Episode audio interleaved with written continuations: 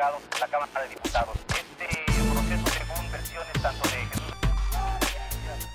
Las autoridades anunciaron que y su hijo de nueve meses en.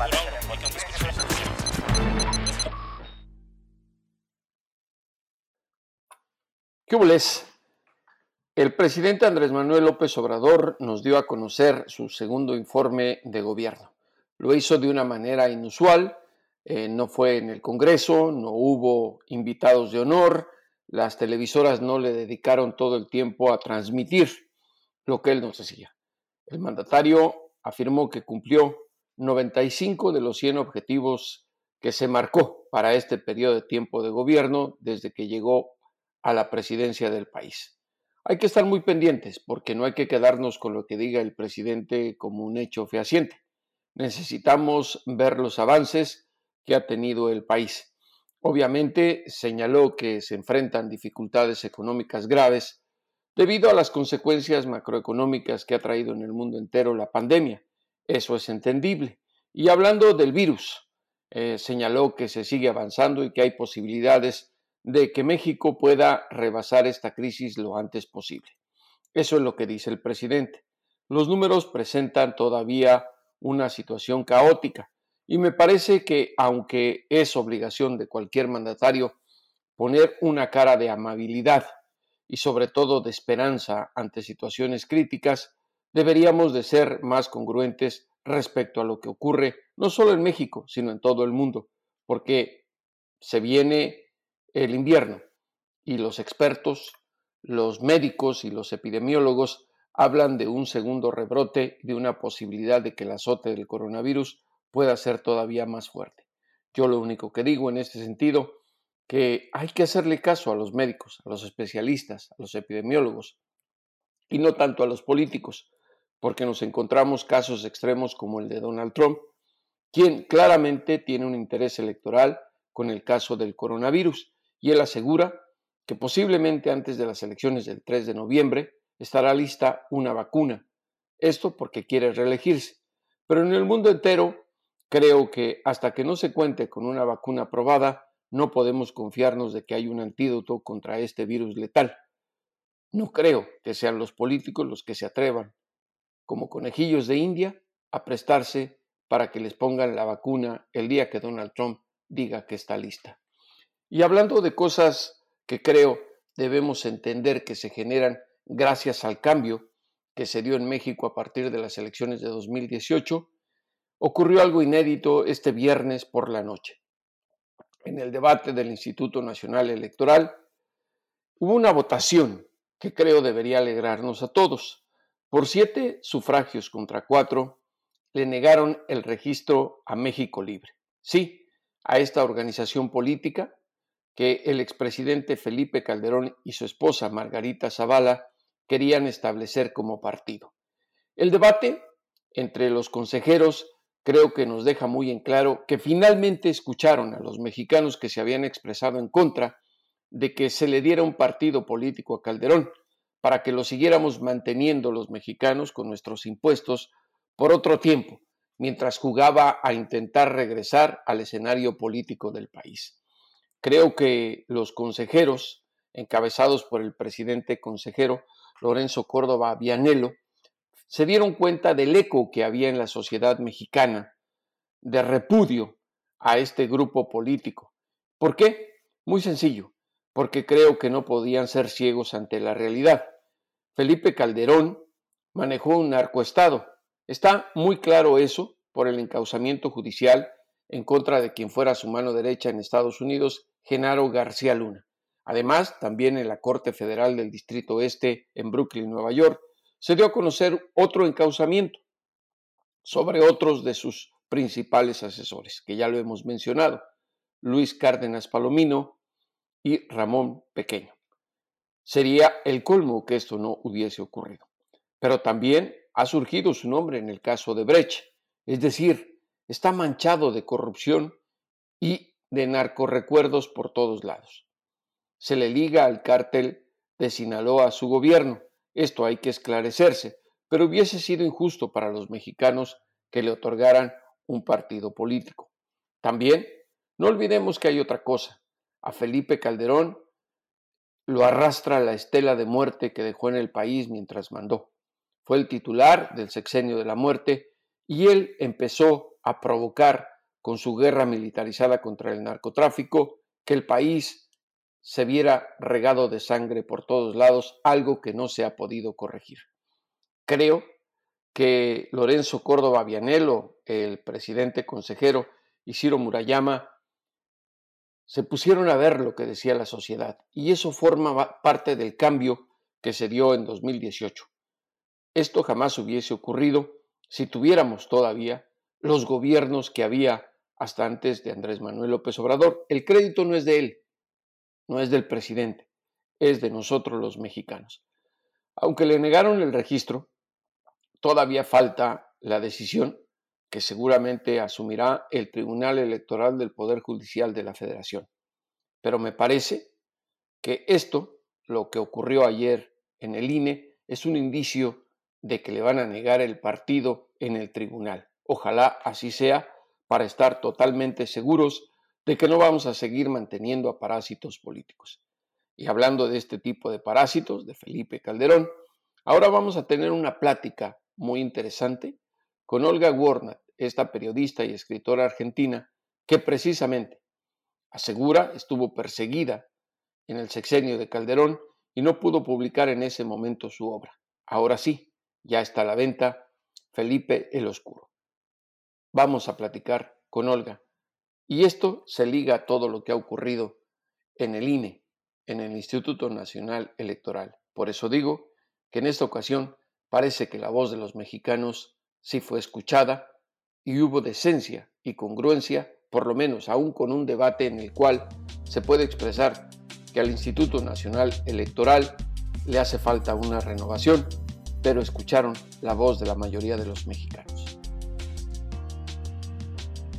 ¿Qué les eh, amigos de Cada Siete? Contamos con la presencia de la escritora y periodista argentina Olga Warnat, que acaba de sacar su libro Felipe el Oscuro, que está teniendo pues bastante eco en México por todo lo que dice del expresidente Felipe Calderón Hinojosa. Olga, muchas gracias por aceptar la invitación de platicar con cada siete. No, gracias a ti, Jesús. Un placer. Olga, eh, el libro está bastante interesante. Eh, se retuvo durante ocho años debido a las amenazas de las que fuiste sujeta. Hablas al inicio de pues una figura muy obscura en ese sexenio de la muerte, como yo le digo al de Felipe Calderón, Genaro García Luna. ¿Por qué no nos hablas un poquito de las amenazas y de la razón por la cual no se pudo publicar el libro en 2012, como lo cuentas ahora en esta obra? Bueno, eh, lo que yo conté en el libro, eh, en apuntes personales, eh, para explicar un poco por qué este libro salía recién ocho años después y no en el 2012 como debía haber salido en un inicio, hice una síntesis eh, de lo que fue en realidad todo ese clima de, y situación de, hostigamiento, de, casi llegó un punto en que era una cosa demencial, o sea, ¿no? Por supuesto que mi situación y la que vivimos los que estaban conmigo eh, no se compara a la que vivieron otros periodistas, eh, como Jesús Lemus, que estuvo preso, otros Anabel Hernández, que también fue hostigada a su familia y se tuvo que ir, otros periodistas que fueron asesinados, yo por lo menos estoy con vida, eh, me fui de México, eh, pero fue un, yo comencé a recibir amenazas como a finales del 2010.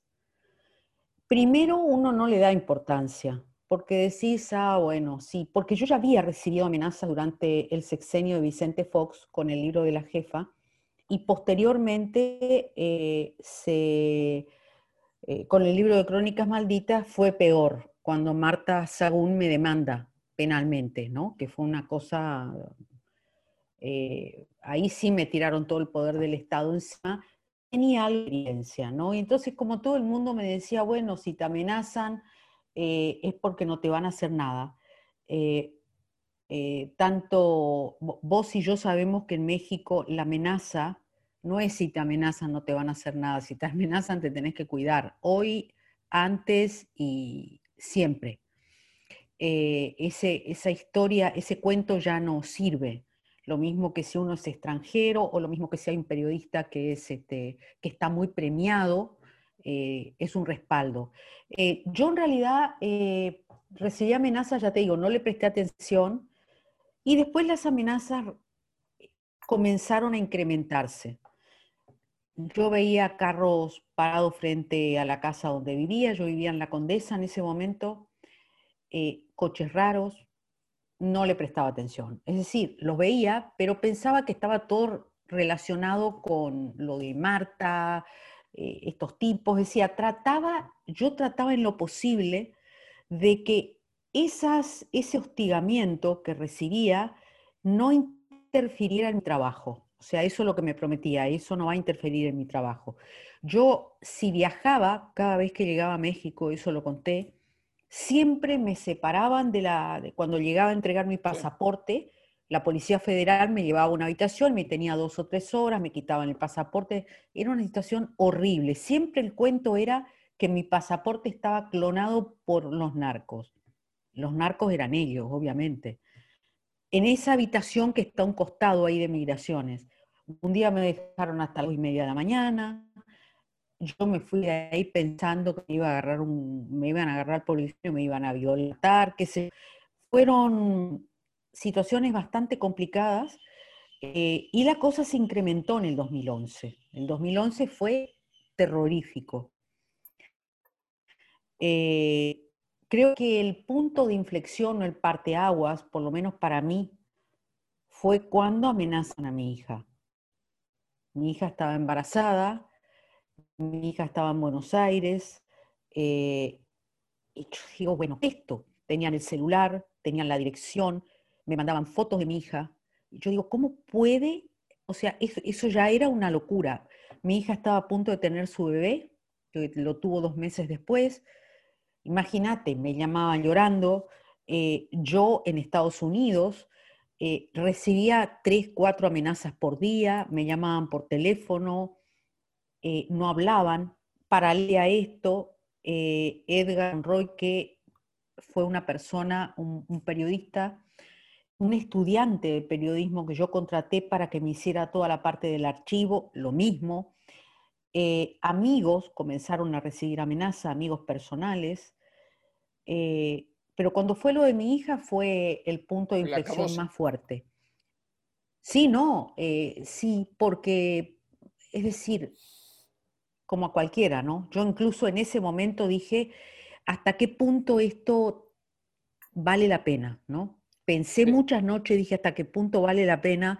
Porque si le pasa algo a mi hija, ¿yo qué voy a hacer por culpa de un libro, ¿no? Sí. Eh, eh, ahí, perdón que te interrumpa un, poquito, Olga, para, para, que nos quede más claro, eh, te estaban digamos, hostigando porque sabían que estabas escribiendo este libro. Y tú señalas de manera indirecta como al arquitecto de todo esto, a Genaro García Luna, que sabemos era mano derecha, confidente y amigo de Felipe Calderón, ¿correcto? Sí, totalmente. ¿Cómo, ¿cómo pudiste...? No, lo, no lo señalo de manera indirecta, lo señalo de manera, de manera directa, porque ¿cómo, cómo lograste...? puedes sospechar que puede ser policía. ¿Cómo, lograste detectar que era eh, el, el hostigamiento y estas amenazas hacia ti dirigidas por García Luna?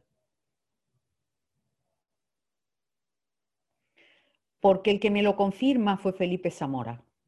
Felipe Zamora se ah, hubo una serie de episodios en el medio, antes de lo de mi hija.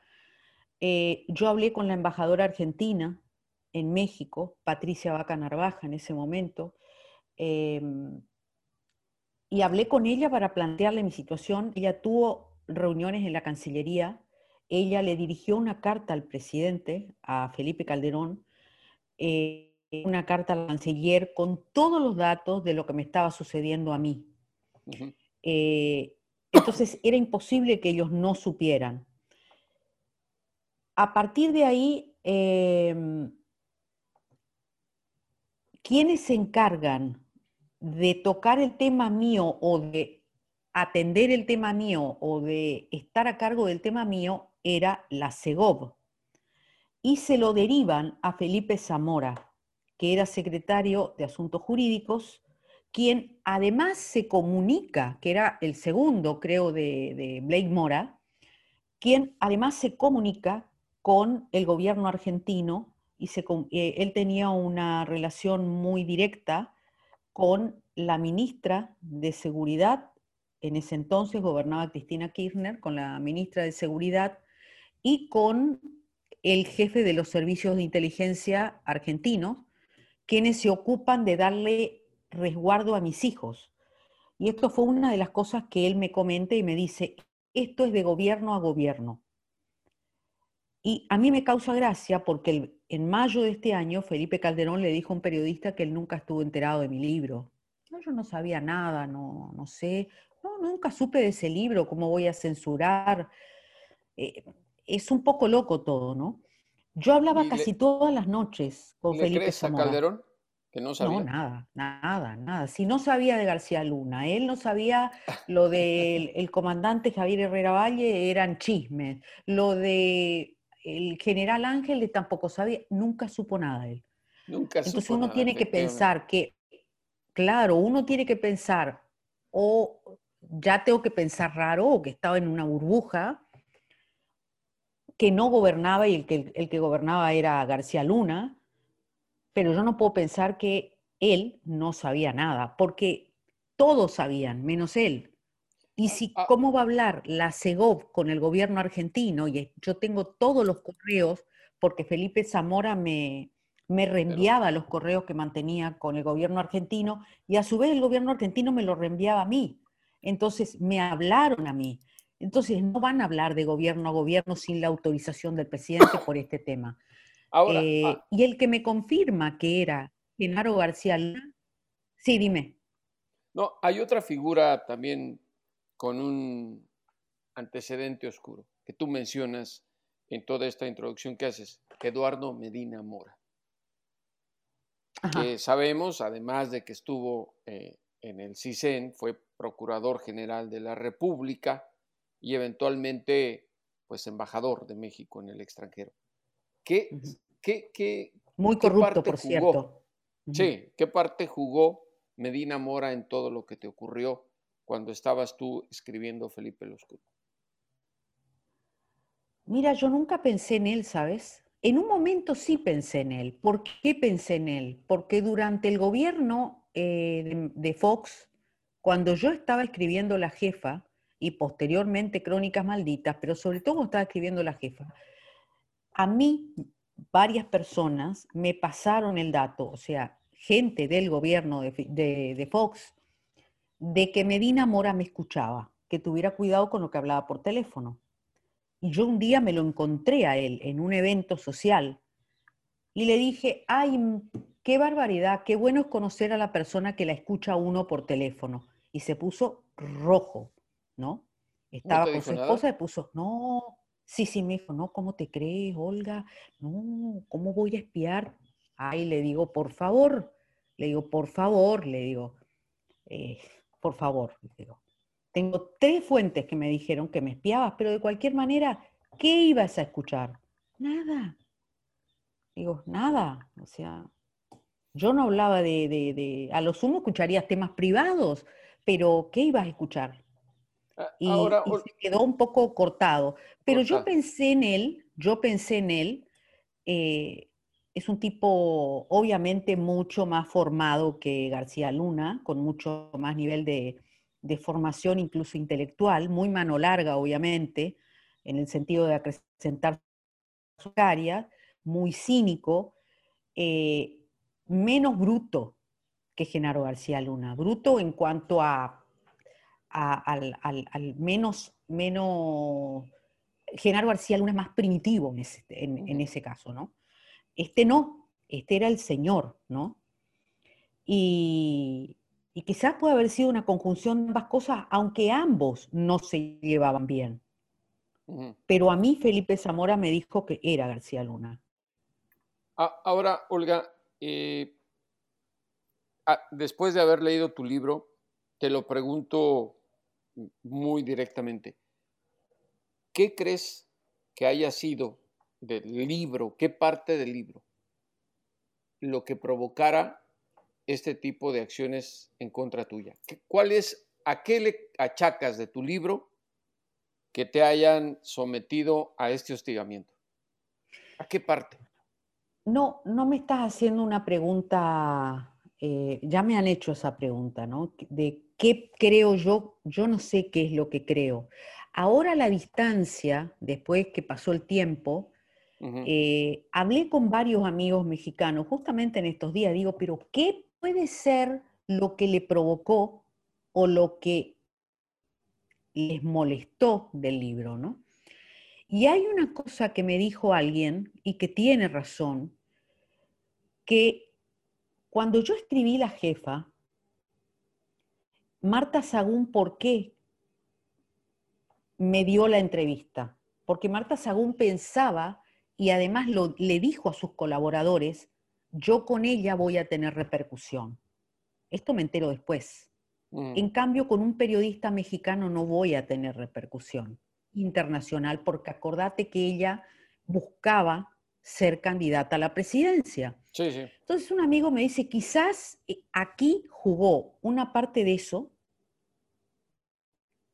eh, y yo creo que también hay otra parte, Jesús, que yo considero que a los hombres públicos, cualquiera de ellos, no les gusta, que es el tema de quitar la máscara.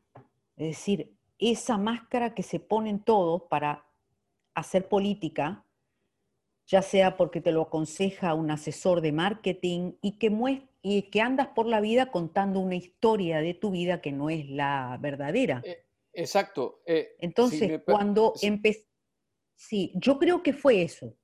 Si me permites, a mí me parece que es extraordinaria la manera en cómo, parafraseándote, le quitas la máscara al Felipe Calderón público y a su esposa, a Margarita Zavala porque sobre todo a él que lo presentas como un hombre reprimido, mm. como un hombre frustrado, bajo, digamos, esa necesidad de proyectarse como fuerte, sabiendo que en lo privado Margarita era la que toma la última palabra. Pero hay algo que me parece todavía más relevante, eh, que confirmas a través de distintas fuentes el alcoholismo de Felipe Calderón, que siempre le ha molestado y hasta la fecha, le molesta que le digan que es alcohólico. Ahora se burlan los mexicanos de él con el apodo de Tomandante Borolas. Pero tú de una manera muy elegante, porque está, y perdón que te lo diga, está perfectamente bien escrito este libro, creo que expones claramente ese Felipe Calderón y a Margarita Zavala en su relación sobre todo con los Orozco, que haces un cuadro perfecto de lo que son. Sabes que eh, te agradezco. Eh, yo lo recalqué cuando algunos dicen, pero eso es un chisme de la vida privada. No, no es un chisme de la vida privada. Eh, eso es grave en un presidente.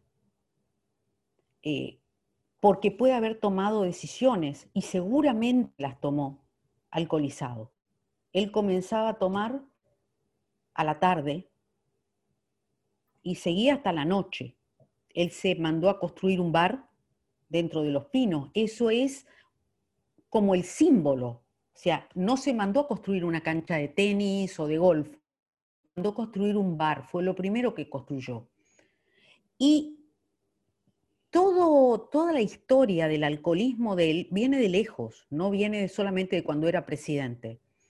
A eso sumale una psicología sumamente compleja, llena de claroscuros, de un hombre eh, que tenía frecuentes estallidos de cólera, que maltrataba y humillaba, humillaba a, sus, colaboradores, que, que le tenía temor y le tiene temor a Margarita, a los únicos dos que él no maltrató nunca fue Margarita Zavala, aparecía Margarita y él se cogía como un chico. O sea, hay una cosa muy extraña que tal vez tiene que ver con la infancia, que me lo confirmó su hermana cuando yo viajé a Michoacán, confirmado por la hermana además, ¿no?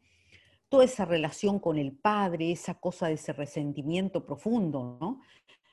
Pero más allá de eso, hay otro tema que yo lo recalco y es la primera vez que alguien me lo dice. No le dan importancia a los Orozco. Y los Orozcos son peligrosísimos. Primero porque los Orozcos son una secta piramidal. Son unos estafadores. Y además tenían una relación muy, pero muy estrecha con García Luna y sus policías. Esto yo no lo puse, qué sé yo por qué, ¿no? Pero sé perfectamente por una fuente muy familiar de Cárdenas Palomino. Cárdenas Palomino maltrataba mucho a su esposa. Su esposa se fue de México. ¿Y quién era la consejera de Cárdenas Palomino para que se no maltratar a su esposa. La misma historia de, Margarita y Felipe. Rosy Orozco. Ellos eran parte de esa secta. Ellos también le rezaban a Cristo, eh, rezaban la Biblia, hacían sesiones eh, y cobraban, es decir, hacían negocios con la Secretaría de Seguridad. Yo creo que me perdí. No, no sé si me escuchan. No, no, te estoy escuchando, sí, claro. Ah, ok, perdóname, se quedó fija la pantalla. No, no, no, estoy... ok, no le dan importancia, pero los Orozco son los que le, digamos, los que, primero que los Orozcos se, se, forman a través de la secta Casa sobre la Roca de Colombia, que curiosamente también le hacían lo mismo a Álvaro Uribe, exactamente igual. Y, y de ahí viene, y tú lo Digo, ahora lo vemos reflejado con los años. Tú de ahí haces la explicación del por qué. Incluso en algún momento tan pequeño como es Felipe Calderón quería emular al entonces presidente colombiano. Y mira, ¿dónde son las cosas? Ahora Álvaro Uribe está siendo acusado en su país, no sabemos qué vaya a ocurrir con Felipe Calderón. Y aunque no manipulados por las mismas personas, sí por este tipo de fraudes religiosos que sacaban ventaja de la debilidad de, de claro, pero que además, que además sabes que son lavadores de dinero. Sí. Por ahí, la, por ahí se lavó mucha plata del narco, de Celillegón, es decir, estaban mezclados incluso con los personajes, eh, con los padres. Yo no les echo la culpa a Alejandro Martí, obviamente, cuyo hijo terminó asesinado por estos policías, porque eran ellos, y que inventaron dos, dos bandas y era una. Eh, es decir, eh, los Petricholet nunca tuvieron que ver. Y hay una persona que está tirada en una cárcel acusada de algo que no cometió. Eh, es decir, es todo una, una... A mí me costó mucho escribirlo porque, primero porque yo conocía a los Orozco. Los conocí, los entrevisté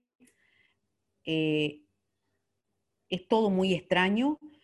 Cuando yo fui a un evento, estaba lleno de policías federales y además tenían contratos con todos los estamentos del Estado y además le habían puesto gente a Margarita Zavala de, la casa, de Casa sobre la Roca en el DIF. Esas gentes le tenían que dar el 10% a los Orozco, pero Margarita Zavala estaba completamente rodeada de ellos y además iban todo el tiempo a los pinos, o sea, vivían prácticamente en los pinos diciéndole a Felipe que era David, le traían pastores de Estados Unidos, charlatanes de no sé dónde, y le hacían toda una parafernalia, porque esto también te pinta la personalidad de un hombre que lanzó la guerra al narcotráfico. Sí. Entonces te genera muchas dudas. Y ahí es donde, donde, donde quiero pasar al otro, al otro aspecto importante de tu libro, Olga, eh, porque además de que tenemos poco tiempo para platicar, que nos llevaríamos toda la noche hablando contigo, el tema del narco. Eh, aquí hay varias cosas que a mí me gustaría que las platicaras con la gente de cada siete. Eh, a mí me llamó mucho la atención, como sabes, he escrito un poco sobre el cártel de Sinaloa. Bastante. Eh, lo que tú mencionas sobre Ismael El Mayo Zambada, que posee una computadora encriptada en donde hay fotos y videos y grabaciones. Y la pregunta lógica como periodista, yo a ti te preguntaría, ¿cómo obtuviste información y de qué fotos y videos y grabaciones estamos hablando?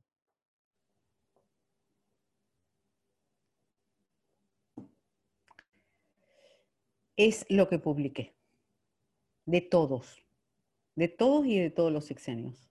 ¿Implicarían directamente a Felipe Calderón? Sí. Sí.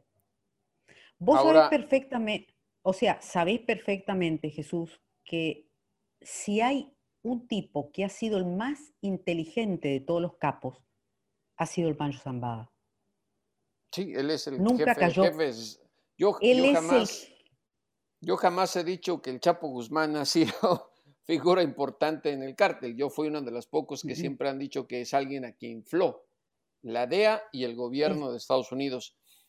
Eh, Exactamente. Me, llama mucho la atención lo que mencionas del Mayo, eh, porque estaba muy claro, y tu libro lo dice, y en esos años se escribió en todos lados, este, Olga, y tú lo sabes, y se hablaba de la supuesta relación en ese momento, ahora ya de alguna manera justificada con el encauzamiento en Nueva York, de que eh, el gobierno de Calderón, especialmente dirigido en el caso antinarcóticos por García Luna, tenía nexos con los Beltrán Leiva y sobre todo con la fracción que manejaba del cártel de Sinaloa, el Chapo Guzmán.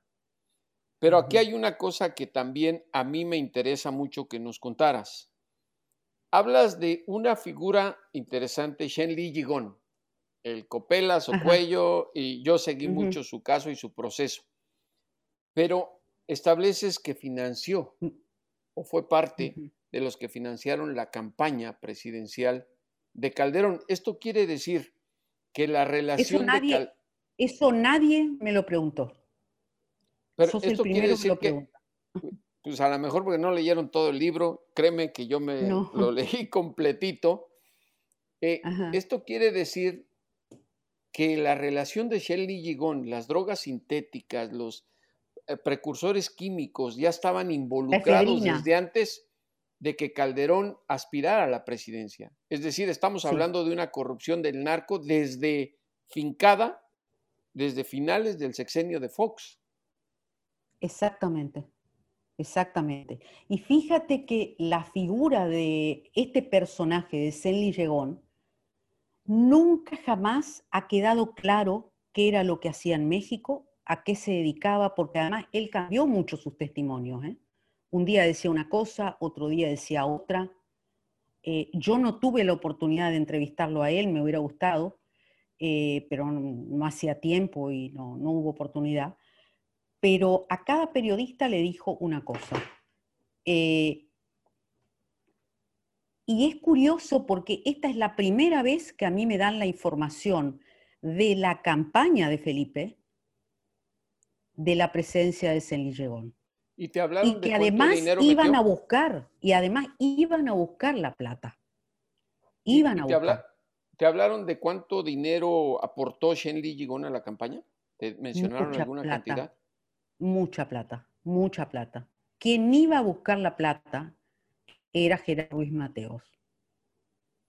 Él iba a mm. buscar la plata. Fíjate, a mí eso no me lo desmintió nadie. No sé Gerardo Ruiz Mateos. ¿Y dónde está después Gerardo Ruiz Mateos cuando asume Felipe Calderón? Por eso es que a mí el caso de Shenli Yigón me, me llamaba la atención, porque recordarás, Luego Lozano, que estuvo involucrado en el asunto cuando le decomisaron los millones de, dólares y de euros en la casa en la Ciudad de México, eh, nunca se supo en realidad como que dijeron, este tipo chino apareció aquí, tenía dinero, está ligado al cártel, pero a mí me, llamó mucho la atención lo que mencionas en el libro, que financió la campaña presidencial de, de Calderón porque además ya existía el precedente de la relación del cártel de Sinaloa. Eh, ¿Están ligados, eh, digo, no lo pusiste, pero te lo pregunto Sí, ahora sí, sí, como sí, aspiración periodística, están ligados los dos, Están ligados los dos. Sí. pero Están nunca ligados los dos. idea de, sí, mucho dinero, pero nunca te hablaron de alguna cantidad de millones de dólares o de pesos de financiamiento a la campaña, que recuerdes. No, la verdad que no. Me dijeron que era mucho dinero. Y que siempre iban, eh, digamos, bueno, le decían el chino, yo voy a lo del chino, voy a lo del chino, cuánto necesitas. Es decir, el chino pagaba todo. Hubo un momento de la campaña en el que se, eh, se quedaron sin plata. Esto lo sé. Y fue, decir, eh, y fue eh, dinero del narco el que levantó en ese momento la falta de dinero. la falta de dinero. Hubo un agujero ahí. Eh, Ahora- hubo, una, hubo una reunión, incluso que se da, en donde justamente es donde Lorenzo Servitje, que era quien ponía más dinero en esa campaña, Felipe Calderón iba en picada. Acuérdate que no estaba arriba en las encuestas, estaba abajo. Ni Sí, él claro. mismo creía que iba a ganar. Se hizo una reunión en un hotel eh, y uno de los presentes en esa reunión es el que me transmite a mí de que Lorenzo Servit que dije, le dice a Felipe Calderón, yo no, si vas a perder, yo no puedo seguir poniendo plata. Ahí, ahí se genera un, un agujero de falta de efectivo que lo ocupan otros. Entonces, lo que yo pienso también es que analizando esto, yo no lo pude probar porque también estoy acá, la pandemia, etcétera. eh, no pude avanzar sobre esto, pero tal vez vos podés avanzar. Yo creo que ahí también viene lo de García Luna. Pues vamos a ver qué ocurre en el proceso judicial en Nueva York. Creo no, que digo, digo, eh, el vínculo, el el vínculo. No, en la campaña, en la que también sí, ha tenido que ver. Porque está negociando Genaro García Luna. Ahora, regresando al tema del narco, también hay otro aspecto que es, me parece muy fuerte, eh, mencionado de la manera que lo haces, y es lo que le ocurrió a Juan Camilo, el gran amigo de Felipe Calderón, a quien lo lloró, a quien... eh, tú sostienes en varios lugares del libro que fue un atentado del narco en contra de Juan Camilo Mourinho y quienes lo acompañaban porque iba José Luis Santiago Vasconcelos. Sí, Eh, pero dejas, desde mi punto de vista, y no es crítica, toma, toma un, un comentario de un lector, dejas abierto eh, un signo de interrogación que hace a uno pensar que el atentado pudo hacer hacia los dos, hacia Juan Camilo y también hacia Santiago Vasconcelos por obvias razones, ¿no? A José Luis Santiago Vasconcelos, que sí. estaba siendo, digamos, de alguna manera una piedra en el Amenazado, zapato del muy cártel presionado y muy amenazado. ¿Qué, qué nos puedes decir al respecto? O sea, te puedo lo que está en el libro. O sea, yo no pude ahondar más. Eh, pero sí, las fuentes mías eh, me dijeron que sí que fue un atentado del narco. Eh, que fue un ¿No atentado del pudiste narco ahondar más porque tenían miedo, tenían miedo de hablar las fuentes, estaban temerosas en Tenían miedo a hablar. En ese momento sí, y desde aquí, cuando yo tuve que reconstruir este libro, imagínate que nadie te va a hablar por teléfono ni por WhatsApp. Claro. O sea, así que son, son como pendientes, digamos, que me quedaron, ¿no? Pendientes que seguramente yo creo que otros periodistas pueden tomar un hilo de ahí y ahondar por ese camino, porque creo que son cosas que se, que se, se deben, esclarecer. Sí. se deben Ahora- esclarecer. Ahora, Felipe Calderón está en una situación complicada en México ante la posibilidad de que se puedan enjuiciar a expresidentes. Y a él se le menciona mucho por el caso del número de muertos que hubo en su sexenio, que Mm. tú lo documentas muy bien. Eh, Felipe el Oscuro, eh, ¿tú podrías decirme por qué se te ocurrió el Oscuro, que ahora además se aplica muy bien porque pudiera ser que lo consideras como uno de los expresidentes de México más tenebrosos que hemos tenido?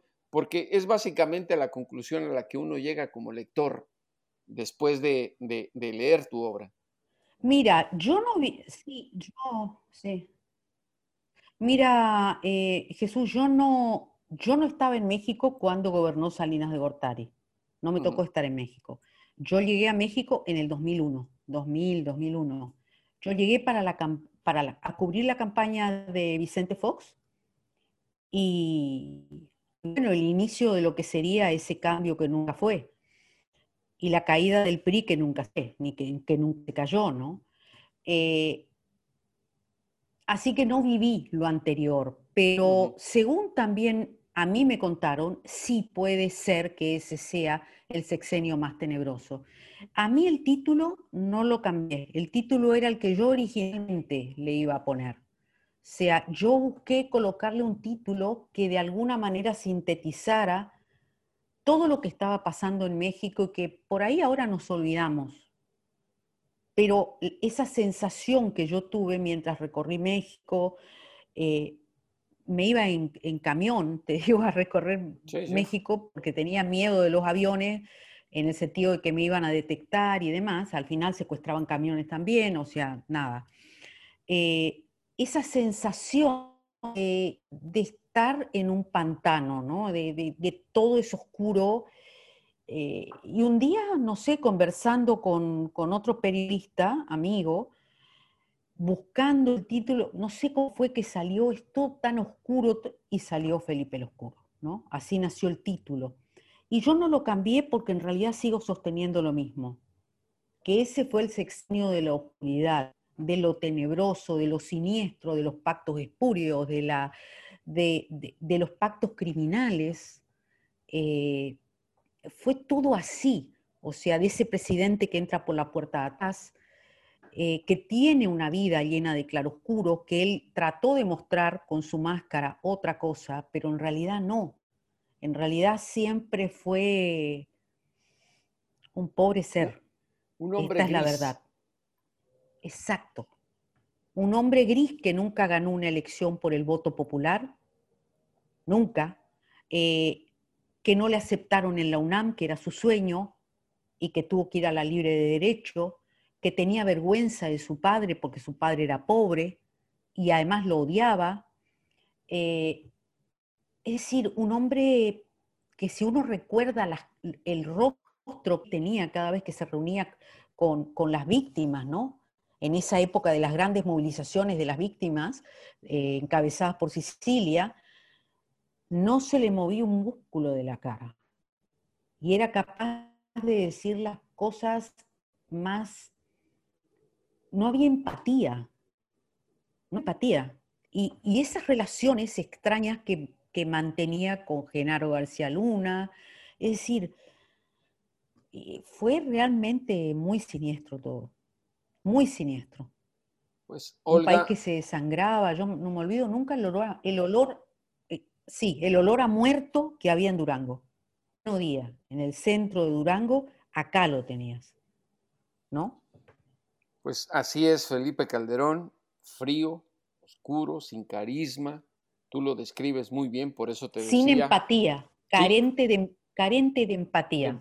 Te digo que haces un cuadro perfecto de la personalidad de él y de Margarita. Creo que haces un retrato en tu, libro que muchos mexicanos eh, coincidimos con él.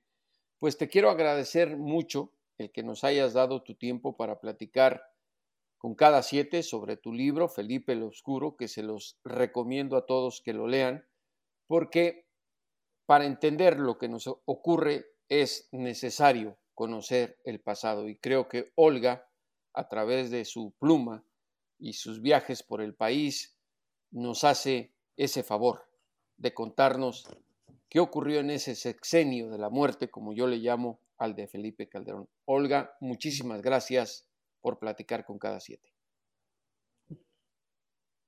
No, muchas gracias Jesús, te mando un abrazo enorme y lo que necesites, preguntarme por privado, lo que fuera, podemos hablar. O sea, aquí estoy a tu disposición para lo que necesites ahondar un poco más. Muchas gracias, Olga. Ha sido un placer.